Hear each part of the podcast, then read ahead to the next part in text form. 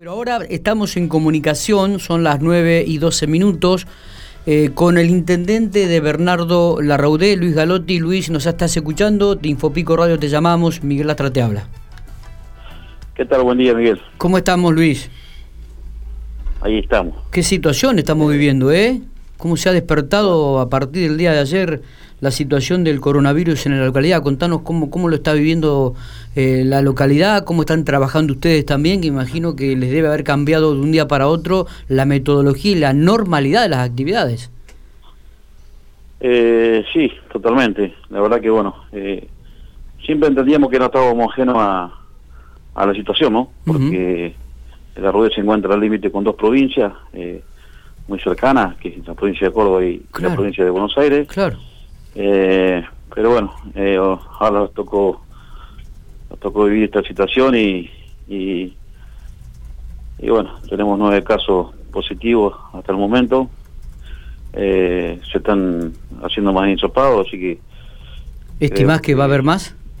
Sí, yo creo que sí. Creo que sí, porque por ahí es más por el lado de la juventud que se, se ha inclinado los contactos y los contagios.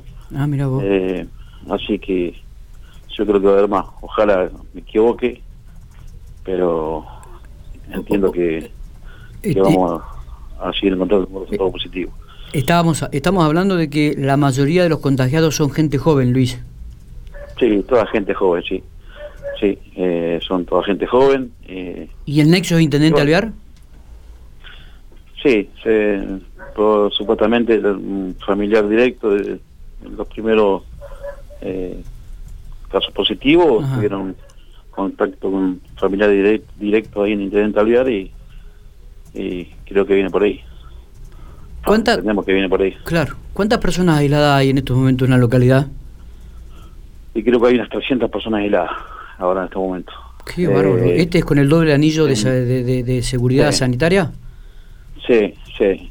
Ayer, eh, bueno, está presente gente de salud, yo, eh, de la provincia, eh, Sí. epidemiología. Eh, bueno, nosotros mismo, bueno, nosotros instalamos la municipalidad.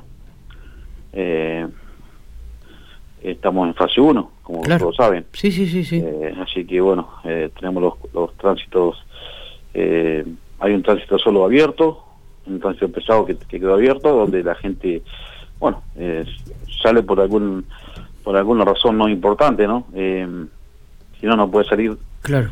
eh, del pueblo nadie, le puede entrar nadie tampoco. Luis, has, ¿Cómo se has- tenido el apoyo de- del gobierno provincial, me imagino, ¿no? Han, han volcado toda la actividad ahí, muchas personas de, de- de salud están trabajando, la, has reforzado también los controles policiales, Co- contanos un poco eso también. Sí, sí, siempre tenemos el apoyo del gobierno de la provincia y, eh, y bueno, eh, están trabajando, ya te digo, eh, hemos reforzado eh, policial, hoy venían cuatro o cinco efectivos más, eh, me parece que iban dos para la localidad de Sara y, y quedaban dos o tres acá. Eh, sí, la situación es, es compleja. eh, nos tocó vivir la inundación y ahora nos toca una, una pandemia. eh, pero bueno. Un- Una, eh, una situación que- impensada, ¿no, Luis? Para una ustedes. situación impensada, sí. Eh, pero siempre eh, siempre entendíamos que no estábamos ajenos a, a, a lo que estaba pasando, ¿no? O sea que, porque veníamos hace seis meses que venimos con esto y, bueno, siempre, tampoco que eh, uno no, no no es que sea optimista, ¿no? Pero bueno, siempre con ese con ese miedo, esa, esa incertidumbre de que, de que el día de mañana te tocara vivir a la, a la rodea la situación que le está, le está tocando vivir hoy, ¿no? Claro, claro. Eh, ¿Cómo le va, Intendente? Buenos días, Matías Oporto lo saluda. Eh, Claro, Matías, buen día. eh, para que entendamos la gravedad de, de la cantidad de personas aisladas y demás, eh, si no me equivoco, Bernardo Ar- Larrudé tiene alrededor de 1.500 habitantes, ¿no? Eh, 2000, debemos estar en los 2000 nosotros. 2.000. Claro, porque es un Sí. porcentaje importante que Sí. haya 300 Alto. personas aisladas. Estamos Sí. hablando del 15% de, de la población, ¿no? Sí, sí, sí.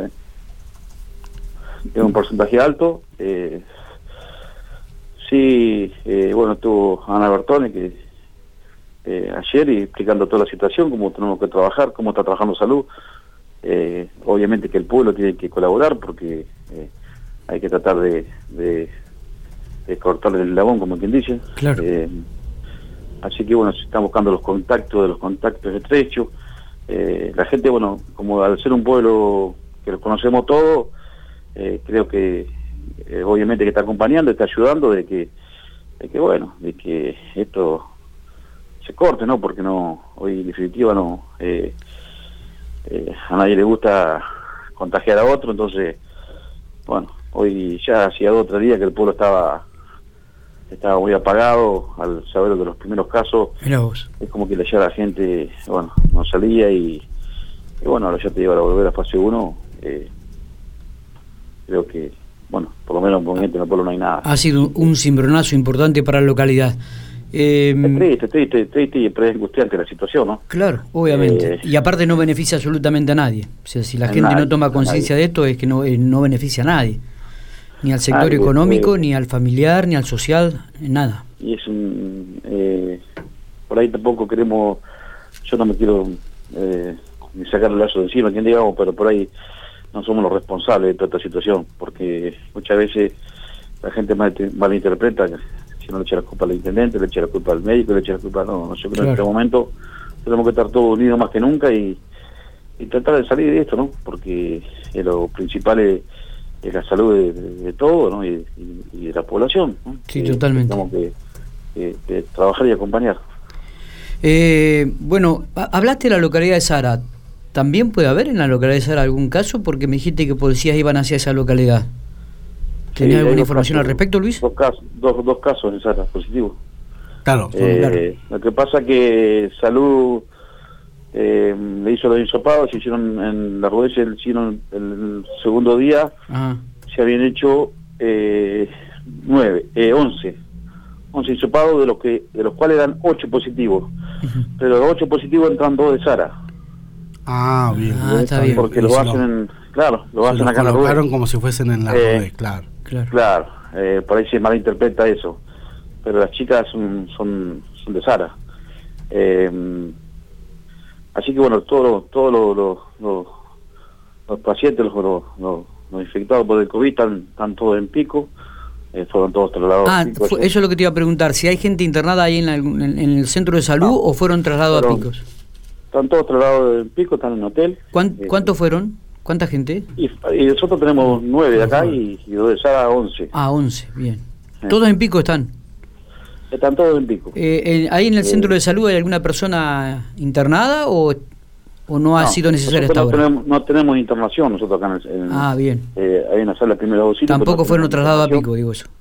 No, todos los chicos que fueron, la verdad que no te puedo decir que, porque hablé con todos, con todos, casi todos los familiares, eh, no tenían síntomas, o sea, tuvieron síntomas, pero no no no tenían no estaban complicados. Lo llevaron por precaución, eh, para que no se malinterprete, por ahí lo llevaron por precaución de que de que bueno que estuvieran más cerca de más cerca del hospital o de la clínica o de quien sea, eh, para que sean asistidos.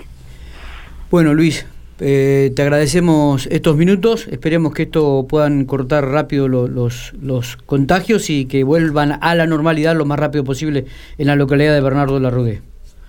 Sí, yo creo que sí, hay que ser, hay que mirar adelante y, y, todo va a pasar y va a volver toda la normalidad, como bien decías. Eh, así que bueno, es, cuidarnos. Eh, eh, ya te digo, este momento difícil para estar todo más juntos que nunca y, y nada, eh, esperar que pase todo esto, ¿no? Muchísimas gracias, Luis. gracias a ustedes por llamar y, por mantener informado a la, a la, a la población. Gracias a ustedes.